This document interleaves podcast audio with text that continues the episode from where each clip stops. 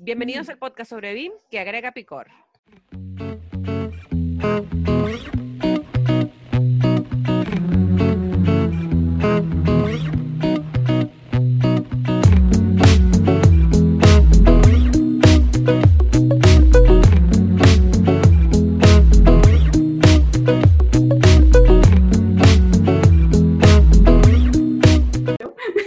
No, Estoy diciendo que es así. nunca me cree nada. Pero No es que no te vez- crea, pero la verdad es que demuéstrame. Pero no te creo, claro. Esta, esta vez, María, es así, te digo. Ya, empecemos entonces. Hola, hola a todos, bienvenidos a BIM con chile y limón, donde pretendemos agregarle ese picor del bueno a la industria, siempre buscando enseñar y resolver dudas sobre BIM y su implementación.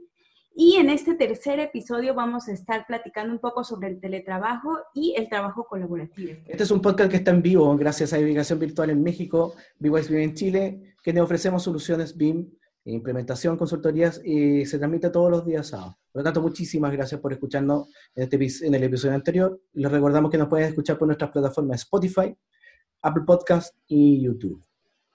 Nosotros somos María de Los Ángeles. Carlos Jiménez. A Mayrani Pérez. Y yo, Sebastián Quiroz, y hoy día estaremos hablando, como dijo Ami, de eh, la colaboración, el teletrabajo, el trabajo colaborativo, BIM colaborativo, etcétera, etcétera. Por lo tanto, ¿cómo están chicos? Muy bien, muy bien. Muy bien. Qué importante el tema de teletrabajo. Y fíjense, hace poco veía en LinkedIn una persona que creo que arquitecto o constructor que decía todo lo que se había ahorrado por estar trabajando desde casa. Y mencionaba más o menos un 20 a 30% de, del costo en gasolina, eh, de, de comida, de repente toda esa comida que en el trabajo, ¿no? Desde que compramos alguna cosilla aquí, vamos a comer, es, o sea, Claro. El había ahorrado el, el café, o sea, en cafés nada más la gente se está ahorrando pues muchísimos, mucha plata, ¿no? Entonces, ¿qué opinan de eso? O sea, ¿sí es cierto? Ima- Imagínate que eso, eso es por persona, o sea, por trabajador. Imagínate las empresas, eh, lo- los conglomerados también, me imagino yo que, bueno, siguen pagando algunos, como, como, como comentábamos, eh, internamente antes de, esto, comentamos que eh, siguen, siguen, tienen que seguir pagando el arriendo de alguna forma, o sea, tienen un contrato, algunos por el año completo, otros por más años, eh, y no están utilizando las salas, pero sí, no, me imagino que se, puede llegar- se pudo haber llegado a algún acuerdo, porque ya no están pagando la luz, me imagino, no están pagando, El Eh, internet, por ejemplo. no sé, quizás el internet, bueno, algunos, algunos deben tener el servidor ahí, me imagino, así que no, no deben de- tienen que seguir trabajando con, con internet. Y muchas otras empresas yo creo que también tienen esta oportunidad de reestructurar su negocio con los activos que ya tienen, ya no los van a estar ocupando al 100%. Entonces muchos, por ejemplo, en, el, en, el, en la compañía donde trabaja mi suegro, están pensando en el edificio completo donde ellos trabajan, probablemente eh, de los cuatro pisos que tienen, dos de ellos utilizarlos para rentarlos como estos tipos coworking.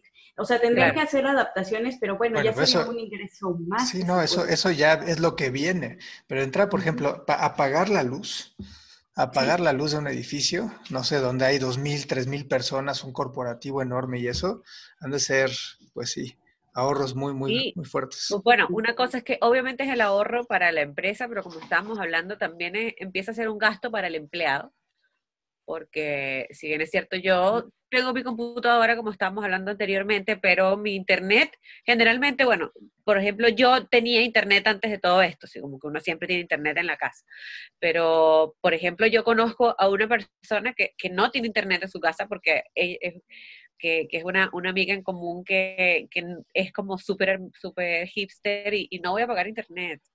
Eh, Mm. o, no, o no hipster, hippie. Hippie. No voy a pagar internet, no tengo cortinas, entonces como que no tengo televisor y ahora tiene que estar trabajando así y, y ha tenido que contratar todo. eh, ella por sus propios medios o, o con el internet del celular también en muchos casos. Entonces, quizás muchas personas les ha venido muy bien trabajar así, por ejemplo, a mí me agrada tanto, me, agra- me agrada porque no tengo que salir al metro a las 7 de la mañana, que es la peor hora para poder salir al transporte. Eh, me agrada no tenerme que levantar tan temprano, me agrada no tener que ir a la oficina, porque es como, pero si bien es cierto, trabajamos mucho más. Yo siento que no, no es que trabajamos mucho más, yo creo que somos más productivos. Más porque, productivos. sí, porque como que hacemos muchas más cosas en, en, en, en un tiempo, digamos. Es el mismo tiempo, pero nos ahorramos ese, ese trauma de ir en el transporte, de que también muchas veces, no sé, la jornada laboral empieza a las ocho y media de la mañana y tenemos esa media hora hasta las nueve para tomarnos un café y hablar con la gente y, hacer y desayunar con el equipo, si también pasaba. Bueno, ojo María, que yo creo que ahí igual tocas un punto importante, que es el compartir, que lamentablemente nos hemos estado solamente quizás tocándonos por cámara, claro. hablándonos por cámara, ya, ya no podemos entablar conversaciones tan cercanas, por lo tanto se pierde un poco la relación humana. Eh, bueno, pero ahorita tenemos la pandemia, ¿no? La pandemia que no, nos obliga a algo así, pero no estrictamente tenemos que caer el teletrabajo en un 100% desde casa o, o 100% en la oficina. Existen pros y contras, lo que comentábamos también. Nosotros tenemos la fortuna de tener todo lo necesario para seguir haciendo nuestro trabajo, pero si bien lo que comentaba María de los Ángeles, hay gente que tiene que invertir como en adecuar su espacio en casa para poder seguir trabajando, tomando clases, a lo mejor comprar un equipo adecuado para hacer las tareas que usualmente haría en mi oficina. O sea, son unas por otras. No hay que ni romantizar el, teletrabajo, pero tampoco hay que decir, ah, es lo peor que pudo haber pasado, sino que hay como equilibrio. Bueno, pero yo déjenme, ser un poco crítico con esto. Yo creo que se venía, es algo que yo soy como, me imagino que ya el, público cacha que yo soy un poco, un poco mucho tequi, como le decimos, o nerd. Por lo tanto, yo para mí las plataformas, las plataformas digitales para mí son, no innatas, pero son, vienen de hace mucho, mucho tiempo. Por lo tanto, para mí fue lo normal, lo, que siempre, eh, eh, casi que lo que siempre había esperado, por decirlo así, trabajar colaborativamente. ¿Y por qué? Y porque ya lo ligo un poco al tema de trabajo colaborativo, porque yo vengo haciendo trabajo colaborativo eh, por internet hace mucho tiempo, o sea, yo, y sin querer, pero yo creo que la primera vez que utilicé, y obviamente aquí voy a nombrar a, a ArchiCAD, la primera vez que utilicé en ese tiempo se llamaba bueno, se llamaba Teamwork y luego se pasó a ser BIM Server y luego ahora se llama, creo, eh, BIM Cloud. Eh, pero fue en ArchiCAD 11. O sea, yo estoy hablando que estamos en ArchiCAD 24. O sea, ya me caí, ya se me, como decimos aquí en Chile, se me cayó el carnet. se, me, cayó el carnet para que vean mi, mi, edad. Es que empezaste a los 15 años. Sí, eso es lo que nadie sabe aquí. Yo creo que una de las primeras veces que hice como trabajo colaborativo, y no es trabajo, pero probablemente tal, ya, ya me conectaba a, los juegos eh, sin internet, ojo, sin internet. Yo ya me conectaba vía IP. IP mira, antes, para que ustedes sepan, existía una cosa que se llama el cable cruzado, que era un cable de red que daba vuelta el, los, cables y podías conectar eh, dos IP en un mismo en una misma, y ni siquiera una red, dos computadores juntos, ya podía jugar a, algún juego y podía yo descargarle archivos para allá o acá. Entonces, como les digo, el trabajo colaborativo o el trabajo como, no sé, compartir cosas por red para mí el trabajo LAN. El trabajo LAN, claro. Pero yo creo cuál que, ha sido su experiencia. También que, esto fue bastante traumante para ellos, porque estaban acostumbrados a siempre trabajar en una oficina y, y, no, no, o sea, quizás no tienen conocimientos en cómo conectar estas cosas. Eh, por ejemplo, no sé, yo me, yo me imagino como, como, esas oficinas de seis personas que estaban dentro de, una, dentro de la misma oficina con una red o algo así, o las mismas personas que trabajan en, en, en Revit, que estaban funcionando quizás en un trabajo colaborativo por red y que ahora se tienen que ir a la casa, entonces yo me imagino que fue bastante terrible para la empresa porque la empresa seguramente no contempla que tiene que manejar empleados, tiene que manejar tiempos de trabajo, tiene que manejar cuántas horas realmente, si está siendo funcional, si está siendo productivo, em, si realmente está conectado al proyecto, qué está haciendo, porque antes esto era muy fácil llevarlo porque simplemente el, jefe pasaba, pasaba y veía, ah, sí, están todos trabajando, ah, sí, están todos trabajando. Pero ¿cómo haces para, para, para llevar una gestión del, del, equipo remotamente? No existe como esa, eso, no existe esa cultura de, em, de tener una gestión del equipo, de saber qué está haciendo tu equipo, de asignar tareas, sino que yo creo que en ese momento, eh, en el momento inicial, ya nosotros, nosotros, tenemos como cinco meses en esto, cuatro meses, no sé. Eh, yo me imagino que en el momento inicial el nivel de exigencia que tenían los jefes o las empresas era muchísimo, porque era como, ya, haz, haz, haz, haz, haz, haz, y, y, la, y la persona obviamente colapsaba. Y eso es lo que yo más o menos he conversado y la gente, no, si al principio fue horrible porque me exigían demasiado, pero yo creo que ahora es que fíjense, la parte es, fundamental el hecho de que estén y la gente los vea. Los, los jefes old fashion, los a la antigüita, quieren ver a la gente en sus oficinas. Que estén trabajando, o no, pero bueno, pero es un decir, Sebastián, porque están trabajando, pues no, están sentados. Pero al jefe le hace, le da esa tranquilidad espiritual saber que tiene a la gente ahí cautiva. Y eso es así como un, a la vieja escuela muy malo porque lo que no tienen son, eh, no, son no, no, tienen controles, no tienen KPIs donde veas realmente el avance, porque una persona que esté sentada ocho horas no quiere decir que está trabajando ocho horas, está sentado ocho horas. Y, y, esa parte no la, o sea, no, no, lo que nos ha obligado es poder ver KPIs, poder ver avances y no que me lo cuentes. No sé cuánto tiempo estuviste sentado. Claro. Pero yo quiero ver resultados. Quiero ver resultados, claro. Y ese es también otro tema que abre como la posibilidad, algo que les comentaba, bueno, que habíamos comentado en pláticas anteriores, eh, fuera del aire, que justo esta, ah, esto es una oportunidad, el teletrabajo es una oportunidad de contratar ya no al que viva en tu misma colonia o en tu misma ciudad, sino ya puedes contratar a quien sea en el mundo, mientras tengas los recursos para pagarlo y sea una, un buen elemento en tu empresa, ya puedes contratarlo, no importa si está en Chile, en China, en Europa, donde sea. Y de hecho así empezamos nosotros, Carlos, tú y yo estábamos en México, me vine a vivir a Alemania muchísimo antes de que empezara la pandemia y ya estábamos súper acostumbrados a, la parte del teletrabajo. Entonces realmente cuando pasó lo de la pandemia y home office y demás, a nosotros no, nos pegó en el sentido operativo, nos pegó en otros sentidos, sobre todo con clientes que no estaban acostumbrados a trabajar así. para nosotros, en, sí, exacto, para nosotros en nuestra manera de trabajar. Se rompe la barrera de necesitar trabajar con alguien local. O sea, y, si, y si encuentras un mejor precio o mejor aún un mejor talento desde lejos, pues es el que contratas. Y, en algún momento hablábamos de los contratos multinacionales donde ya no tienes que estar amparado bajo una ley, sino de alguna manera... Y tampoco con, con, los precios, porque eso, eso de ahora nos, estamos enfrentando nosotros de que, por ejemplo, nosotros estamos vendiendo un curso en Guatemala. Y el precio del curso en Guatemala, obviamente, tiene que ser mucho más económico que el de Chile. Pero es un curso remoto, así que la gente de Chile está ah, como aprovechando eso. Y ahí vemos como como la, la, la diferencia de, de, en cuanto a moneda, en cuanto a economía. Si tú contratas, o sea, aquí yo no sé si, si esto va a ser bueno o malo, pero quizás tú puedes conseguir un talento en otro país donde la economía obviamente sea diferente y pagar... A menor precio. A menor precio por una persona que tú aquí en Chile le ibas a pagar, no sé, cinco veces más. Pero es que eso no, no lo digan, no, no Pero no es malo. Bueno, pero fíjate, eso, no es malo. Hablo malo por la economía.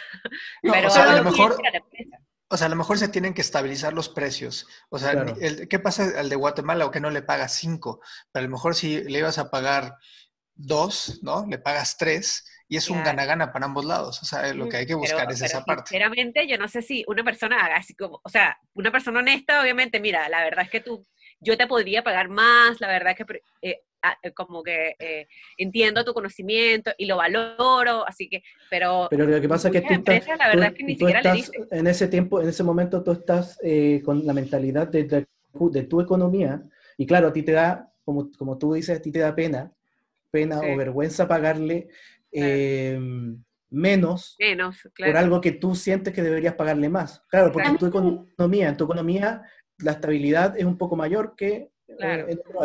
para, para, que la gente entienda, estamos un poco exagerando la, la, realidad de Guatemala con Chile, tampoco es tan diferente, pero sí nos pasó con María cuando tratamos de traer gente y conseguir cursos de, de Suiza. ¿Te acuerdas de los chicos de ah, eh, online? Y Suiza eh, es impresionante. Sí, bueno, Suiza, eh, estamos hablando de otra economía. el franco suizo es carísimo, carísimo. Entonces, ¿qué pasa? Él, él nos dijo, nosotros les podemos dejar el curso a tanto era casi, no sé, por decir algo. No, sí, era eh, una locura. Era, era 10. y si ibas a pagar 5, estaba en 10 o 12, ¿no? Claro, y yo le dije, mira, la verdad es que es imposible que tú puedas pagar, no sé, 1.500 dólares un curso de 5 horas. O sea, no, nadie te lo va a pagar, es imposible que alguien pague, por más de que, de que el curso sea lo máximo, que obviamente todos sabíamos que era un curso súper bueno, pero que nadie iba a pagar eso porque la economía de Chile, y yo le pasé como el cálculo, mira, la verdad es que aquí la gente pagaría por esto, no sé, 200 dólares. Como que, ah, bueno, entonces no lo hacemos.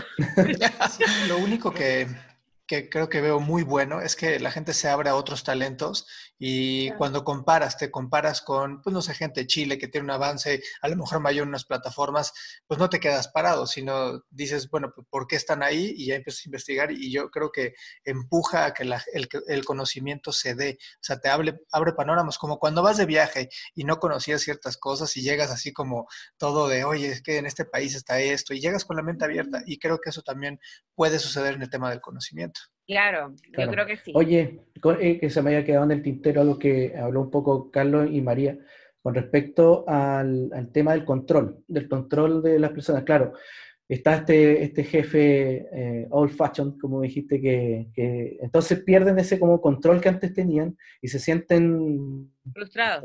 claro, un poco como, como, no, como desnudo a este mundo nuevo que ya no lo tengo este para, para apretarle. Ya no tengo control aquí.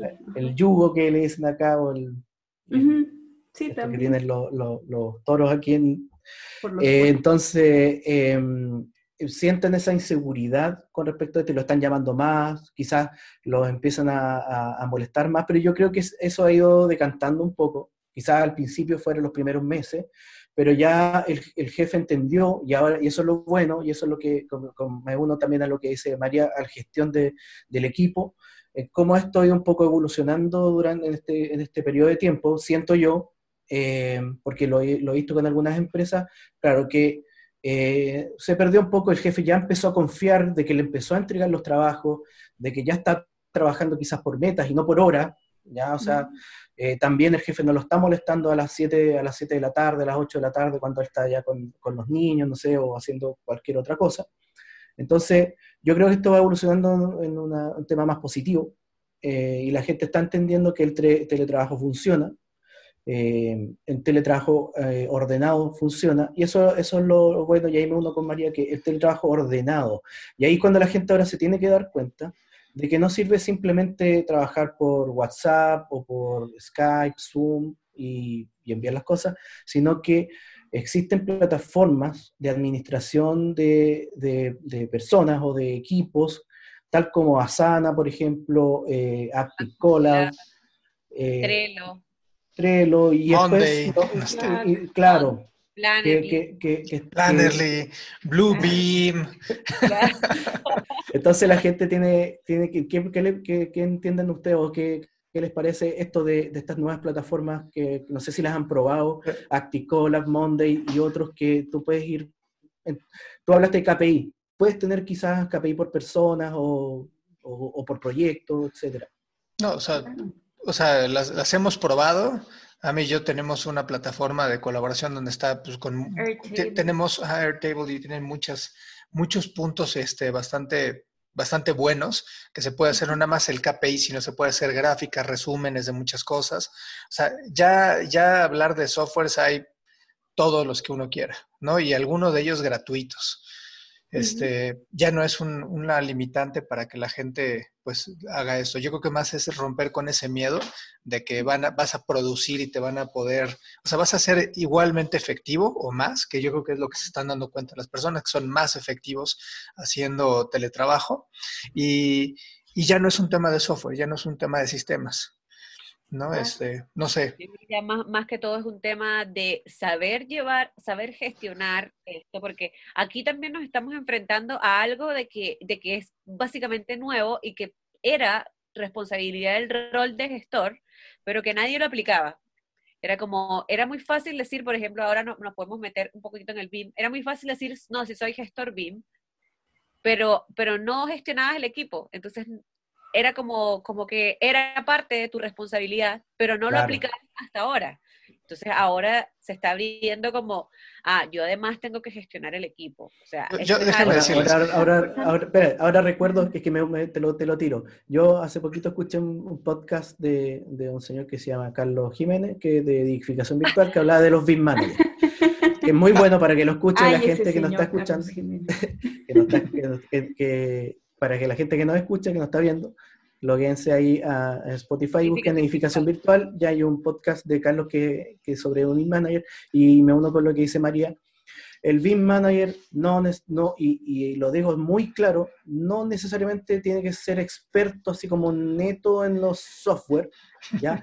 sino que tiene que tener una, una, una, una sensibilidad humana y también estructurar, saber manejar equipos. saber manejar equipos. Hay, dos factores bien importantes que, se juntan en México. Uno, el desconocimiento del BIM manager ante gestionar equipos, gestionar trabajo, gestionar talento.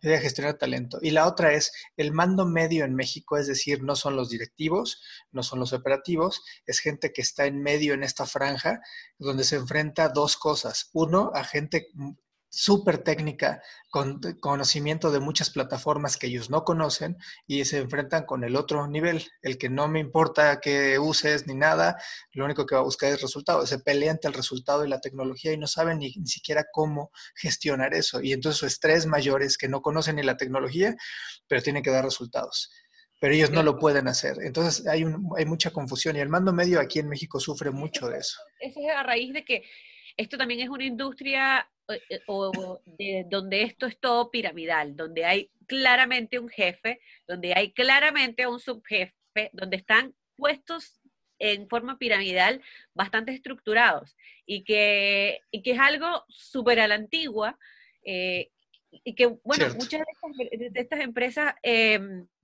bueno, a mí me ha tocado hablar con, con algunas de, de los que más o menos yo hablo de, de, la gestión del equipo, de que tenemos que preferir siempre una, una industria que sea lineal, de que todos tengamos las mismas posibilidades o los mismos permisos, las mismas responsabilidades, de que se nos escuche y todo.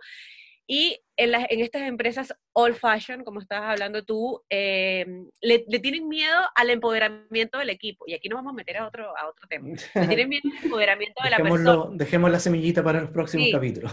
Eh, pero, sí, pero tiene que ver eso para hilarlo porque el, el que yo esté solo y mi jefe no me esté viendo aquí, me empodera aún más a decirte, o sea, ¿qué pasa si yo soy un buenazo en, en, en Revit o en ArchiCAD y, y, le digo a mi jefe que no conoce nada de esto, ¿no? Donde yo puedo multiplicar las columnas y hacer una estructura un esqueleto, un edificio en cinco minutos, le digo, es que lleva tiempo, porque yo, ¿no? Más o menos me tardo una hora.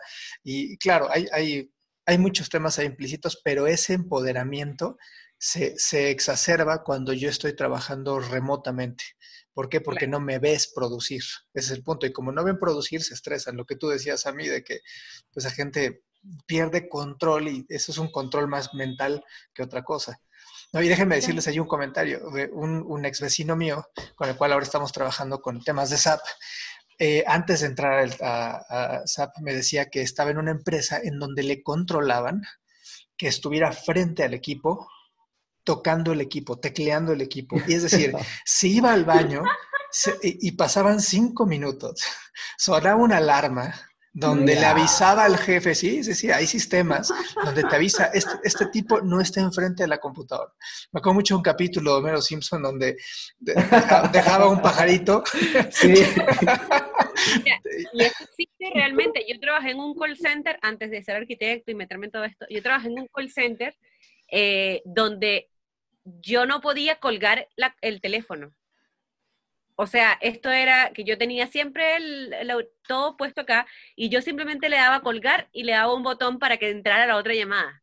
Porque si yo me tardaba, no sé, un minuto en colgar, eso me lo descontaban.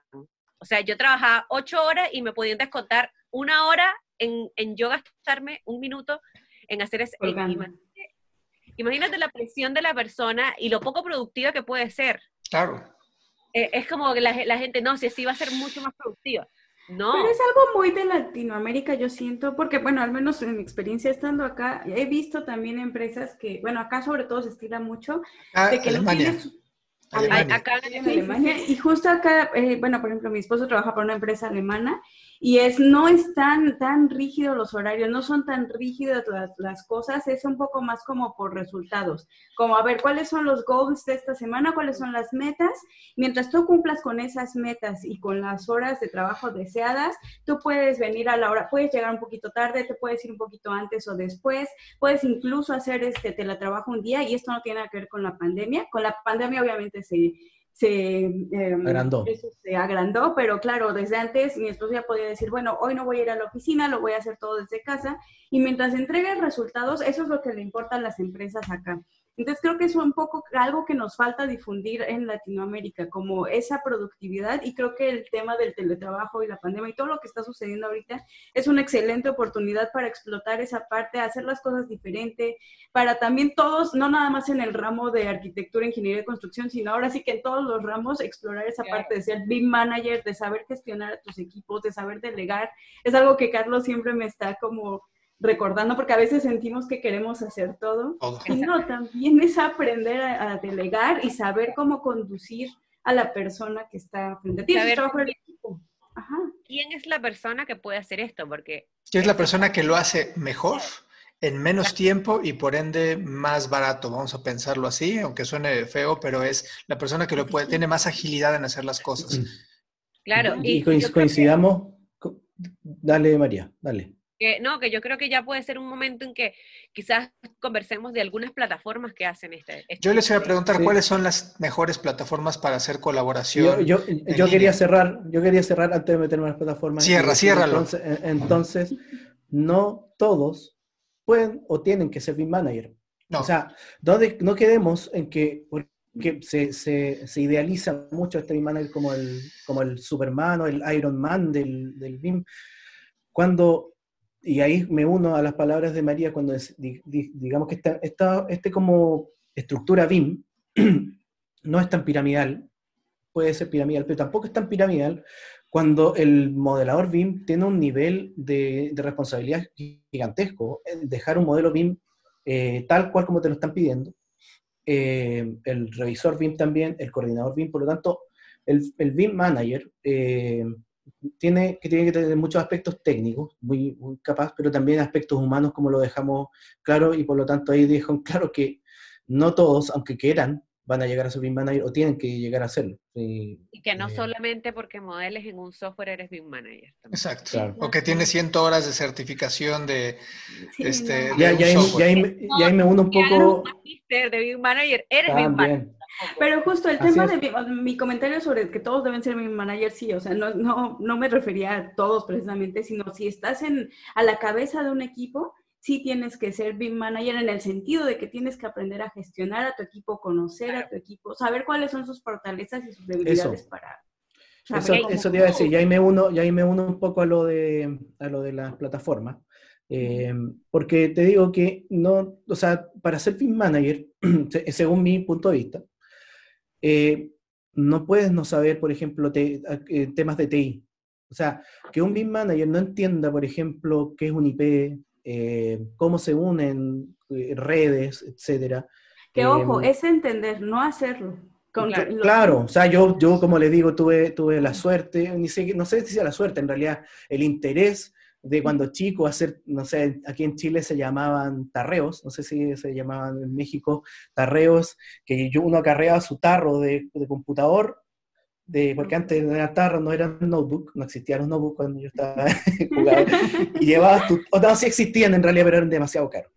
Entonces tú tenías tu torre y la agarreabas a la casa de un amigo y te quedabas como un pijama party, ah, pero de, de, puros eh, tarros jugando a, no sé, al Need for Speed o al FIFA o etcétera, conectados por red, ojo, sin todavía sin internet. Entonces ahí es cuando yo aprendí eh, a generar redes internas de, de, teoría de teletrabajo o de trabajo colaborativo en cuanto a juegos, pero es lo mismo. Entonces, yo aprendí cómo conectar IP, qué es un IP, qué es un DNS, eh, etcétera, etcétera, muchas cosas de, por qué no funcionaba, por qué no podía no, funcionar el Internet, entonces, de abrir puertos, etcétera. Entonces, para mí, cuando, y ahí lo uno ahora a las plataformas colaborativas, cuando me llegó o cuando empecé a conectar eh, Teamwork o BIM Server en ese tiempo, para desde el ArchiCAD, desde el ArchiCAD 10, por ejemplo, 11, hasta el ArchiCAD 18, que creo que llegó BIM Cloud 19, que después BIM Cloud en realidad es lo mismo que BIM Server.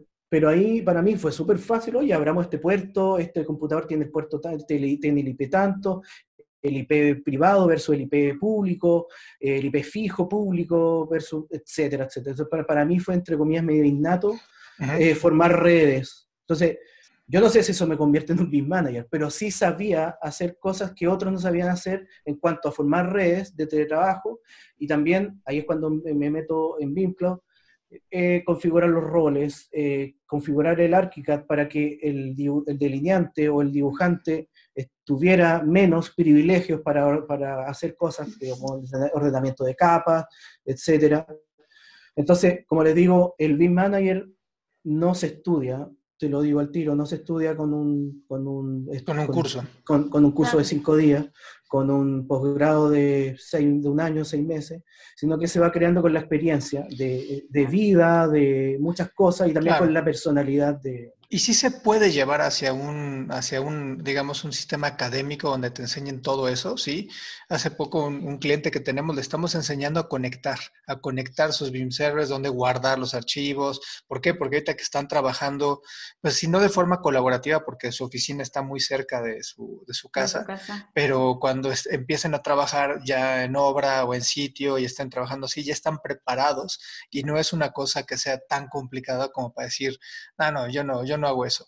Porque la pregunta de siempre los BIM managers es, pues entonces, ¿quién lo hace? O sea, ¿quién conecta las cosas de BIM si no es el BIM manager? Por eso coincido 100% en que ah, tiene que conocer la parte tecnológica. O sea, yo, yo también, para, para limpiar un poco mis palabras. Claro, siempre existe un equipo de TI, o sea, eso, eso tiene que existir. pues no siempre, no siempre existe. No, claro, claro, no siempre existe, pero ojalá, ojalá que una persona, claro, que tú descanses en eso. Pero ojo, no todos los TI entienden BIM Cloud tampoco. Si tú, no, eh, tú tienes que, estar ahí presente y decirle, mira, el BIM Cloud, son estos son los básicos, se conecta a los equipos de esta forma y hacen que funcione ArchiCAD de tal forma, o el Revit Server, porque Revit Server tiene algunas cosas parecidas, o el modelo central de Revit. Entonces, claro, yo como BIM Manager o como, no sé, BIM algo, tengo que estar cerca del TI porque el TI tiene que conversar conmigo, yo tengo que entenderle y él tiene que entenderme también de cómo funcionan las cosas, porque Claro, yo he tenido experiencias donde el TI, eh, disculpe la palabra, deja la cagada con, con, toda la oficina porque, no sé, borró los temporales de Teamwork o borró el, archivo central de Revit. Es parte de esa experiencia que comenta Sebastián. De nada me sirve tener esas habilidades a lo mejor para poder programar cosas, para poder conectar equipos y demás, si no he vivido la experiencia de, o no tengo esa visión de, a ver, ¿para qué necesito que, que las computadoras se conecten? ¿O para qué necesito guardar estos temporales? O sea, de nada me va a servir saber programar y demás si no sé para qué quiero o cómo quiero configurar las cosas. Entonces ahí es donde entra realmente las habilidades del BIM Manager. No necesariamente eres súper experto en cómo es la parte TI de tu empresa, pero sí eres experto en cómo gestionar el equipo y qué es lo que necesitan como... ¿Qué eh, necesitas que pase? Lo hemos dicho mucho, el equipo de trabajo no nada más son los modeladores, son los asesores de TI, son los asesores de tu software, son la gente a quién acudir. Exacto, y que, y que tengas en, la mano quién es quién y dónde utilizar cada uno de los expertos, eso te vuelve. Bien, ¿qué está haciendo qué? Eh, eso también, y, yo ahí hablo desde la plataforma Plannerly, eh, y yo creo que es una plataforma muy, muy necesaria, eh, aunque actualmente no se le da la importancia, eh, por ejemplo, en por, lo menos en Latinoamérica, que no... Y yo, creo, que, más aún en estos tiempos, María, ¿no es cierto? En más aún en este tiempo, en, en, la situación actual. ¿Cómo estamos ahora? ¿Cómo manejamos nosotros a nuestro equipo? ¿Qué, qué está haciendo tu equipo hoy? O sea, ¿qué debería de estar modelando? Es, o sea, nada más con eso. La, meta general es, bueno, hay que hacer, eh, hay que terminar este edificio pero, ¿qué hace hoy? ¿Quién va a hacer qué? Exacto. ¿Qué, ¿Qué, está haciendo? ¿Qué va a hacer mañana? ¿Cómo, cómo, cómo sabes tú cuánto, cuánto tiempo se va a tardar la persona haciendo tal tarea? ¿Cómo sacas tú ese cálculo? ¿Y cómo, ¿Cómo sabes? No, si yo voy, tienes que modelar en 15 días. ¿De dónde sacaste tú ese promedio? Mm, claro. Entonces, es como, tienes que llevar un registro. Esto va, día a día, esto es una organización que va día a día, esto nosotros tenemos que reunirnos por lo menos unas dos, tres veces a la semana, eh, ¿cómo estás? ¿Cómo te sientes? Oye, María, hay que preguntarle. ¿por qué, no, le cuenta a la gente que no conoce Plannerly eh, qué hace Plannerly para que lo conozcan y, cómo se une a esto del teletrabajo? Y, remotamente es muy importante, exacto. ¿Cómo planificas remotamente? No necesitas estar con el equipo en la mesa para decir qué vamos a modelar, porque uno de los errores, en mi experiencia, es que la gente no sabe modelar. te preguntan si sabes utilizar una plataforma u otra. Sí, sí, sí, no, sé, perfecto. Y en su currículum está así al 100% y 15 este, certificados y todo eso. Y cuando los pones a modelar no tienen idea y empiezan a modelar cosas que no, empiezan a meter detalles que ni al caso. Y eso es lo que ayuda muchísimo a Planel, a definir qué vas a modelar, cuándo y qué nivel de detalle. Exacto, es definir el quién, cómo, cuándo y dónde lo vas a hacer. Es básicamente hacerte esas cuatro preguntas. Es que, ¿Qué vas a hacer? Eh, por ejemplo, yo puedo asignarle a que hoy, eh, lo que pasa es que Plannerly, como para que la gente entienda, va dentro de la gestión del equipo más que todo, más que de la gestión del proyecto.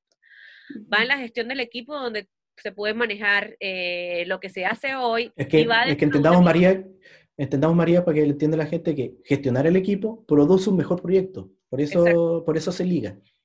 Claro, porque esto va dentro también de, unas metodologías eh, que van en base a Lean, que se llaman metodologías ágiles, donde hay un ciclo de rituales, que, se llaman como rituales, eh, que se hacen, por ejemplo, reuniones diarias. ¿Por qué se fomenta la reunión diaria de 15 minutos? Porque si tú puedes, puedes em, acomodar cosas o resolver errores anticipadamente. Porque ¿qué es lo que pasa generalmente ahora, como la situación actual que nosotros tenemos? Muchas veces a, los modeladores, a los coordinadores, a los revisores, no comunican los errores en el momento que es, sino porque esperan al, en la semana que viene tener la reunión para conversar sobre esto. Y eso sucede, añadiendo un poco, o sea, en, en Last Planner, que tiene que ver con Lean, también están las Weekly Work Plans, donde determinas los, o sea, trata de decir, bueno, ¿qué pasó? ¿Qué no pasó? ¿Qué hicimos? ¿Qué no hicimos? Pero un poco, o sea, no nomás es en la planificación o diseño, sino en la ejecución. Exactamente, entonces tú, por ejemplo, ah, mira, ayer no pude terminar de hacer los muros porque, no sé, porque todavía no me han hecho, no, no sé, o no me han pasado el CAT. Ok, entonces hagámoslo hoy en esta reunión de 15 minutos, ¿qué hiciste hoy? ¿Qué vas a hacer hoy? ¿Qué hiciste ayer? ¿Terminaste lo que hiciste ayer? ¿Qué te faltó de lo que hiciste ayer para, para terminarlo? ¿Necesitas ayuda? ¿Hay alguien, que lo ¿Hay alguien que ya terminó su trabajo? ¿Te podría ayudar? Entonces tú puedes empezar a gestionar las tareas anticipadamente. Y esto es una reunión diaria de 15 minutos. Y esto lo fomenta también Plannerly, en que tú puedes filtrar las tareas por días, por semanas y por mes. Entonces tú podrías hacer tu reunión diaria, podrías hacer tu reunión semanal, que era la, WWP que estaba hablando Carlos, eh, donde o puedes hacer la reunión al final del sprint, que son un mes. Entonces ves lo que se hizo un poco en el mes anterior, mira, avanzamos esto, tuvimos un crecimiento de un 10%, así que ya nos estamos adaptando un poco a trabajar eh, ordenados. Así, obviamente, tú empiezas a trabajar también con el compromiso de la persona más que con la responsabilidad. Tú le asignas a una persona una responsabilidad que no tiene que ver con el compromiso de la persona. Tú le dices a la persona, oye, tú tienes que hacer esto, pero si la persona no se compromete a hacerlo, muchas veces no lo hace. Entonces, acá decir a mí. la psicología de la persona, también la psicología del equipo. También el hecho de estar documentando lo que estás haciendo te permite, como lo que dice, lo que dice María de los Ángeles, en algún momento tú regresas a esos registros cada vez que te reúnes con tu equipo, tienes esa oportunidad de ver, a ver, esta, esta planificación sí nos funcionó, no nos funcionó, está bien, para el próximo proyecto lo vamos a cambiar para hacerlo todavía mejor y así es como tú vas mejorando. Revisar. Exacto, y vas checando que efectivamente te vas haciendo más eficiente conforme vas haciendo más y más proyectos. Es realmente... y, si haces equipos, y si haces equipos donde manejan estas responsabilidades, tú con esta reunión diaria o reunión semanal, midiendo los resultados eh, en base a lo que tú le, le asignaste, puede ser X tarea de modelación o de coordinación, o de, o de incluir información, o de exportar y preparar un modelo para, para ya una entrega. Eh, tú también puedes, puedes trabajar como viendo a los equipos, cómo trabajan estos equipos. ¿Realmente esta estructura de equipos que yo tengo es la más óptima? O quizás, porque también puede ser de que dentro del equipo por personalidades no se lleven bien. ¿Y qué podemos hacer nosotros contra eso? Generalmente se obliga a la persona a seguir trabajando en ese equipo. Pero ¿qué tal si tú lo pasas a otro equipo donde pueda ser donde pueda estar más feliz y más cómodo y esa persona puede ser más productiva? Y esto es algo de que no es tan solo para el BIM que se aplica a estas cosas, sino para todas las industrias. Claro, claro. Oye, pero queremos, María, que entonces esta plataforma, para que entienda la gente también, todo lo que tú dices se propone ahora en, en online.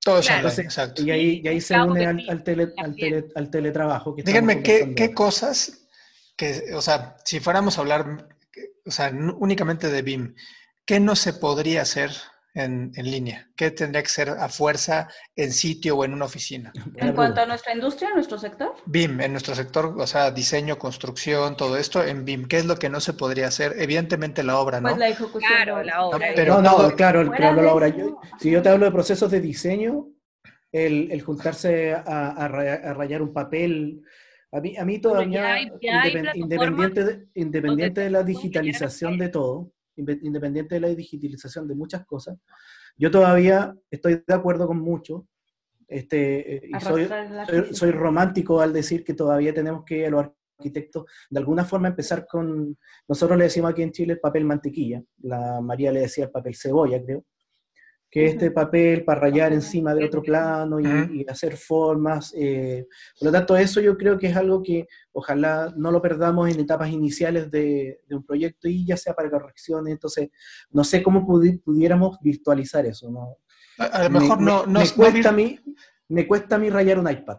No, no, claro, pero no necesitamos llegar a eso, porque yo puedo tomar mi albanene o mi mantequilla o lo que sea, hacer mis bocetos, digitalizarlos y llevarlos hacia una reunión con el equipo y, y exponer mis ideas, pero nunca se claro. pelea eso. O sea, el trabajo como eh, creativo no se pelea por tecnología, simplemente estamos hablando de hacerlo en línea, de una manera este, colaborativa online, pero no, nunca sustituimos el punto de, ah, claro. pues yo, No, pero yo, yo, te, yo te lo menciono como la discusión que se forma en un equipo en torno a, por, por, por lo menos yo tenía procesos de diseño con equipo eh, donde estábamos en una mesa y rayábamos cosas eh, y discutíamos con rayándonos. O sea, o sea, sí, a, lo mejor que... ese no, a lo mejor, es, pero me tocó uno muy parecido, que es cuando la gente, extrañamente, no sé por qué, de tener un modelo tridimensional en BIM, lo aplanaban, lo saca, sacaban el plano y empezaban a rayar y todo eso, y la gente le gustaba ese, pues ese, ese argot de rayarlo, ¿no? Hoy existen este review, ¿no? De Bluebeam y ya puedes rayar. Y, y eran anotaciones, era realmente hacer una, una, verificación, una revisión del plano acorde a un checklist, acorde a algo así.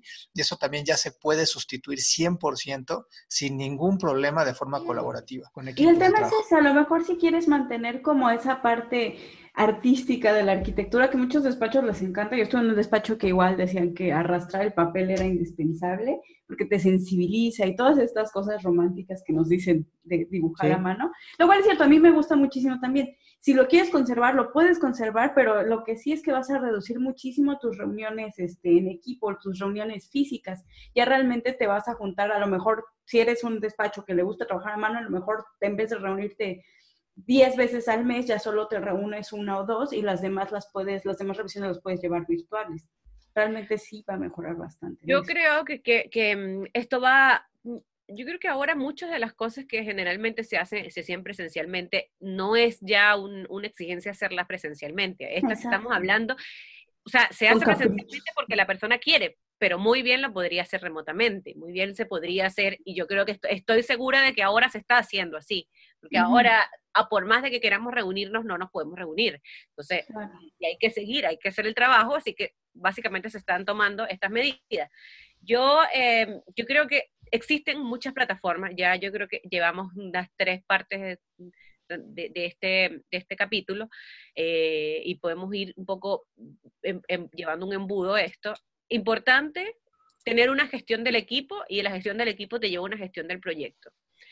Esto un poco viéndolo de la gestión del equipo, pero ¿cómo modelas, cómo trabajas colaborativamente, efectivamente, digamos? O sea, estamos hablando hay... de procesos de trabajo eh, que están en base a alguna plataforma. Pero, por ejemplo... Bueno, déjame, déjame eh, como nombrarte algunas plataformas para que las conversemos rápidamente acá que son obviamente eh, BIM Cloud, que lo nombré anteriormente, BIM 360, que se está dando para trabajar en temas de diseño, y, y, y también está USB Platform y Trimble Connect, por ejemplo, y no sé si Bentley tiene, tiene alguna plataforma como, como tipo Command pero ojo de, diseño. Pero ojo, hay, hay, yo quiero aclarar dos cosas para la gente, que entienda que no es lo mismo trabajar eh, integradamente en un modelo y trabajar federadamente en modelo, y los dos son procesos colaborativos, pero uno es cerrado. Tienen foco distinto.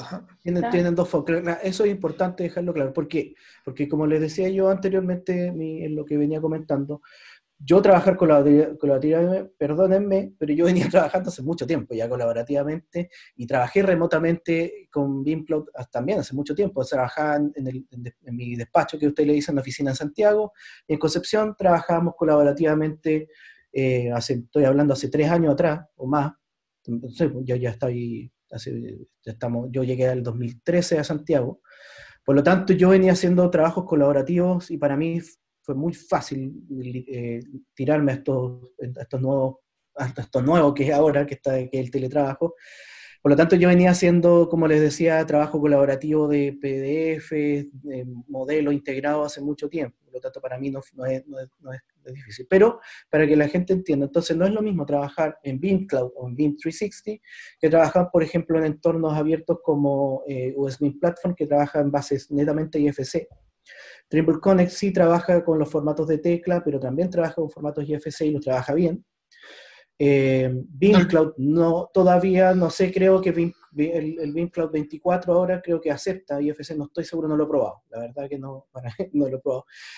Eh, 360 es excelente en temas de Revit, eh, trabajando en entorno colaborativo Revit. Autodesk, Pero, pero no así, o sea, acepta IFC, pero por lo menos yo he probado... hace, poco hicimos una, una prueba. Ah, este, eh, donde arrastrábamos el IFC hacia Autodesk. Y no es que no haya funcionado, el punto fue que tomó mucho tiempo hacerlo. O sea, tomó tiempo en que se leyera eso y la plataforma no está optimizada para leer IFCs como lo hacen otros sistemas. O sea, si, si uno abre, por ejemplo, se te olvidó mencionar BIM Collab Zoom, que es otra plataforma que está adquiriendo mucha fuerza y la única diferencia es que es totalmente abierta a todos los sistemas. O sea, no, se cierra, o casi todos los sistemas no se cierra a una plataforma o alguna marca. Y es bastante efectivo poder hacer una, un, o coordinar un modelo y también obviamente coordinar todos los, este, los errores o los hallazgos observaciones, de un, observaciones de un proyecto. Claro, es que yo, yo me estaba, como, disculpa María, para terminar, yo me estaba enfocando ojos netamente en los temas de, de colaboración en cuanto a diseño porque el diseño es diseño propiamente tal, porque yo sé que Vincolab, claro, lo hace, pero en temas de coordinación. no, es para diseño, sí, tiene razón. Estas plataformas igual se pueden, eh, o estos procesos también se pueden ir sumando a las plataformas de gestión también. Trabajar con un Command Data Environment en, esta, en este momento donde todos estamos trabajando remotamente, yo creo que es necesario. Ahora es necesario trabajar en un Command Environment para posicionar los archivos, para saber cuál es la última versión, para saber dónde están todos, trabajar en una plataforma, eh, en una única plataforma. Y mejor si esta plataforma tú la puedes conectar con la misma, valga la redundancia, plataforma de gestión de equipos que tú estás utilizando también creo que es importante. Eh, y eh, un poco también creo que yo he trabajado con 2060 con Plannerly, eh, pero he trabajado un poco incluyendo IFC, no, no incluí ningún RBT, pero incluí IFC y básicamente abrí un IFC y abrí un Win 360 con un IFC en, Planner.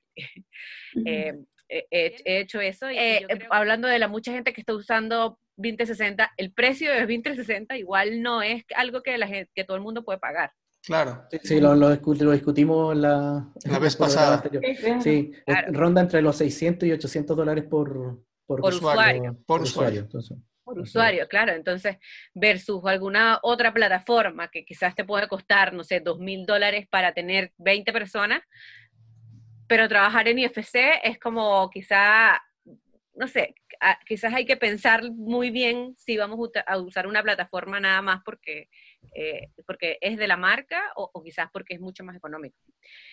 pero yo creo que es bastante importante tener siempre pensado y, y, ahora es una obligación para nosotros tener estructurada la empresa. O sea, yo creo que se adoptaron permisos, o sea, adoptaron cosas que fueron, que se, que se adoptaron por la contingencia, pero yo creo que ahora es momento de poder ya eh, tener una estructura bastante ordenada en cuanto al equipo, en cuanto a los, a los que van a hacer, en cuanto a los roles, que ahora, ahora los roles creo que están bastante, y mediante las plataformas también. Yo creo que ahora ya es un momento de que tenemos que saber que esto no se va a pasar dentro de un mes.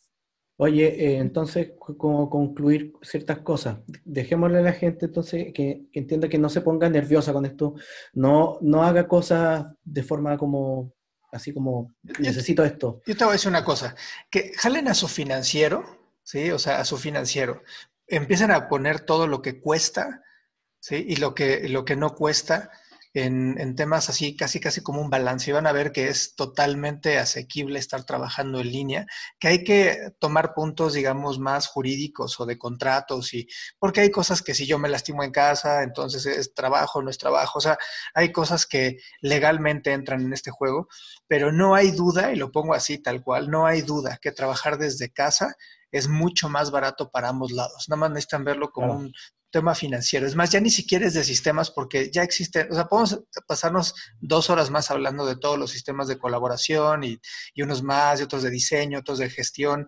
Existen, no hay ninguna duda de que ya están los sistemas ahí abiertos. Es un tema de dinero. Tiene que ver en el cómo hacemos las cosas, o sea, tenemos que tener una planificación. O sea, yo sé que esto nos tomó a todos por sorpresa.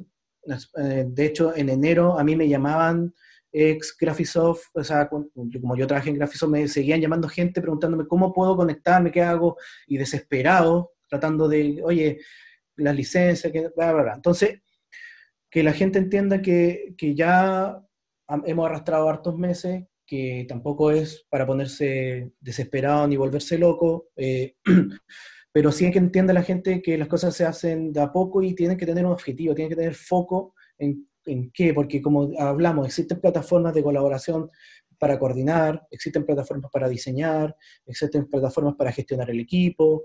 Entonces, veamos, hay muchas muchas cosas eh, que decidir antes de, y para hacerlas bien, o sea, no, no nos volvamos locos, eso, eso quería como... Yo creo que, que también es importante eh, en los roles que existen en cada uno de estos. Claro, entender los roles. Pues eso digo yo, que tener una planificación y poner en la mesa muchas cosas. Y lamentablemente, y, ahí me uno con lo que al principio dijimos de los old fashioned, los jefes old fashioned, eh, ellos mm, simplemente tienen máquinas, máquinas de trabajo ahí.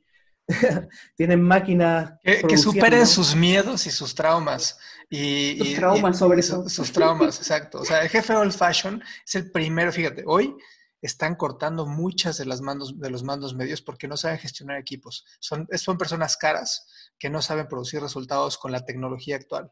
Y eso es que salió a la luz realmente cuál era, o sea, se venden en su currículum con unos skills maravillosos de yo puedo gestionar todo, pero ahorita que se necesite realmente que, que, pongan a prueba eso, exacto, no es Exacto, la gente tiene miedo a la tecnología y como no saben utilizarlo, entonces la limitan. Y yo no dejo que nosotros estemos trabajando en línea porque no me siento cómodo con eso. Y no lo hago y hago que uno le cueste más a la empresa, le cueste más al trabajador y no utilizo la tecnología que está dispuesta para eso porque prefiero estar revisando mis planitos a mano y que la gente esté conmigo sentada, no, tener, ah, no, dejarlos ir a comer porque necesito yo estar bien. Es un tema más individual y esos son los que de verdad denles cuello. Mm, yo creo que, yo creo que la, yo siempre comprometo de que vamos a hablar de algo la semana que viene, pero yo creo que puede ser un buen tema los roles. Los roles que están en cada una de las empresas. Eh, sí, hoy día ya hablamos un poquito de los film managers, seguimos un poquito, eh, salpicamos un poco de este Superman. O sea, de verdad, meternos en la mente del BIM manager y desmitificar todo están? No todo es BIM manager, no tan solo el BIM, porque existe una figura que es el director BIM, que nadie lo logra. Es, es muy eh, complicado que una persona logre llegar a la responsabilidad de un director BIM. Sí, claro. Aparte, un director BIM maneja un portafolio de proyectos BIM.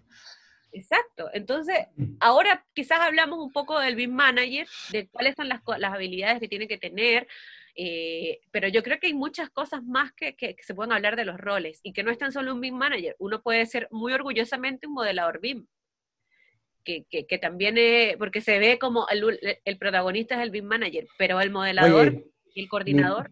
Y el, revisor. Yo ahora he estado, yo, yo ahora he estado metiéndome harto porque, bueno, voy a hacer un public post, pero yo voy a hacer un curso de, de Vincolab eh, Smart Views próximamente, okay. Eh, donde, donde me he dado cuenta que Vincolab, Zoom, es una tremenda, pero tremenda plataforma de ah. revisión de, de proyectos IFC. Y está ahí, y es gratis, y las Smart Views no son difíciles, yo he estado jugando con ellas y se los, se los puedo mostrar a la gente que eh, revisar cuántas puertas tengo, eh, revisar cuántos, cuántos tabiques con, con, resistencia al fuego X tengo, eh, qué cosas me faltan, etcétera, es gratis. Y lo hago muy rápido, porque el IFC es una estructura de datos, valga la redundancia, estructura, lo dan muy fácil. Entonces, claro, ahí me uno un poco, y no quiero tampoco extenderme mucho, que eh, existen roles, existen formas de, estructurar los equipos de, en cuanto a BIM, que no todo es em, el BIM Manager. Claro. Sí, es que se, se tiene como, eh, como, como te echaba que la única persona que protagoniza el BIM es el BIM Manager. Y hay muchos. Exacto. Hay muchos participantes para, para, concluir, para concluir, el, el teletrabajo, y agradezcamos que nos unió a nosotros, Así que chicos, les agradezco hoy día. Se nos unió, imagínate que tenemos a Alemania, México, Chile, Venezuela y Chile acá. Bueno, a mí, no me unió con ustedes en la... Yo me hace cuatro años. no, pero podemos, hoy podemos, hoy podemos estar edificación virtual junto con BWise, trabajando colaborativamente. Estaremos llevando cursos, capacitaciones, trainings a Latinoamérica juntos.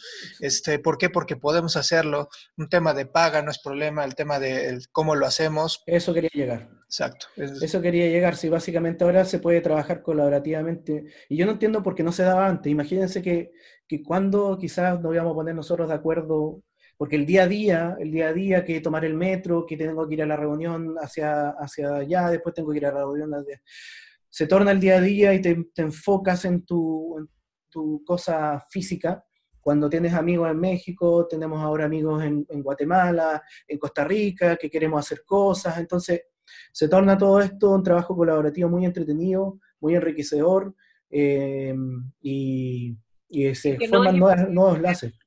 Y lo, claro, y no, hay límite en cuanto a pagos, no hay límite en cuanto a idiomas, no hay límite en cuanto a número de usuarios o participantes. Excepto el, pago de tu, de tu, este, de tu Zoom o de, el que tú quieras. Claro, pero ya hay tantas competencias, hay tanta competencia ahora que, que tienes buenas, buenas ofertas también. ¿sí? Claro, si también ahora se ha monetizado eh, este, este tipo de plataformas, ahora nosotros estamos, no sé, por Zoom, pero, pero hay plataformas también que son gratis. O sea, Skype sigue siendo gratis. Meet puede ser gratis también si tú estás trabajando con Google. Eh, pero existen cosas, yo creo que, que, perdamos el miedo al cambio, tengamos, perdamos el miedo, eh, como esa resistencia al cambio que existe. Yo ahora estoy metiéndome un poco, haciendo un curso de la gestión del compromiso y de la gestión del cambio, entonces es como, ya, tener, no tenerle miedo a este cambio o a esta transformación digital que estamos nosotros ahora, yo creo que, ¿para qué? O sea, no, y, sintonicémonos, María, y que la gente entienda que hay que sintonizarse en la transformación digital, porque seguir, en serio, y entiéndanlo, yo trato, yo, yo me, me, me, deprimo un poco viendo cómo puedo ayudar a la gente a eficientar sus procesos, a hacerlos más eficaces, más eficientes, eh, que entiendan que este es lamentablemente un proceso que te requiere implementación, eso es verdad, no, no porque compre Revit, no porque compre ArchiCAD, eh, hacemos magia y voy a tener mejores proyectos. Eh, no, esto requiere tiempo, pero métanse, o sea, hay que empezar a, a aceptar este cambio, tarde o temprano tiene que llegar. no van, no necesariamente tienen que echar gente, no necesariamente tienen que no sé, cuestionar los, los, trabajos que están haciendo, pero sí es algo que va a ahorrarles tiempo, va a ahorrarle, va a cortar los tiempos, eh, va a ahorrarles mucha plata. También se vale invertir tiempo y algo de recursos. O sea, yo sé que a veces empezar una startup, una, un despacho, sí implica costo, implica tiempo y demás, pero sí es bueno de todo eso que estamos invirtiendo, reservar un poco para buscar nuevas tecnologías, hacer experimentar con nuevas metodologías, que a la larga va a ser una inversión que va a valer la pena porque nos va a ahorrar muchísimo más cosas en un, a largo plazo. Exactamente. Bueno, yo creo que, fue un capítulo bastante eh, nutritivo de información. Existen cosas nuevas, existen cosas que, están desde hace mucho tiempo, plataformas que están desde hace mucho tiempo y que facilitan el trabajo colaborativo y la gestión del equipo, que es lo más importante ahora. Entonces, yo los dejo invitados a nuestro cuarto episodio donde dijimos que íbamos a hablar de roles. Así que muchísimas gracias. Yo creo, finalizando, es eh, teletrabajo ya estaba desde hace mucho tiempo, como dice este Sebastián, ya estaba. O sea, tienen 8 o 10 años, hay empresas que lo hacen comúnmente, nada más que nuestra industria ha sido difícil, siempre tarda en permear la industria de la, del diseño y construcción, ingenierías. Entonces yo creo que esta va a ser eh, una tendencia que quien sepa aprovecharlo va a capitalizar mucho y obviamente va, va a despuntar quienes los quienes digan que una vez que pase la tendencia al COVID este, va a regresar exactamente a lo que estaba antes, posiblemente lo van a poder hacer, pero van a estar perdiendo dinero porque otras, otras empresas van a, van a potenciar sus habilidades, sus skills, van a empezar a interconectar con más personas y van a ir para adelante y tarde o temprano estas empresas van a caer, ¿no? Las, las old fashion. Entonces, este, pues ya es una tendencia que no se va a parar, que no va a regresar hacia donde estaba antes. Y pues ya, ya nada más para cerrarlo, pues nos vemos el siguiente capítulo, perfiles y roles que importantes para el tema, todo el tema BIM. Y pues muchas gracias por escucharnos muchísimas gracias. Nos vemos la próxima semana. Nos, nos vemos la próxima. Chao. Chao, chao. Nos vemos.